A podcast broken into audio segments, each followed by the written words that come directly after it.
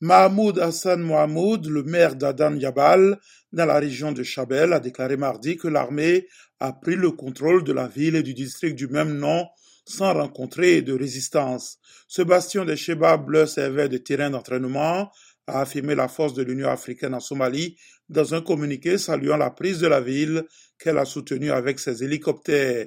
Adan Yabal a été aussi un nœud logistique pour les islamistes qui combattent depuis 15 ans le gouvernement fédéral soutenu par les troupes de l'Union africaine et des milices. Les frappes de drones américains ont également tué plusieurs membres d'Al-Shabaab.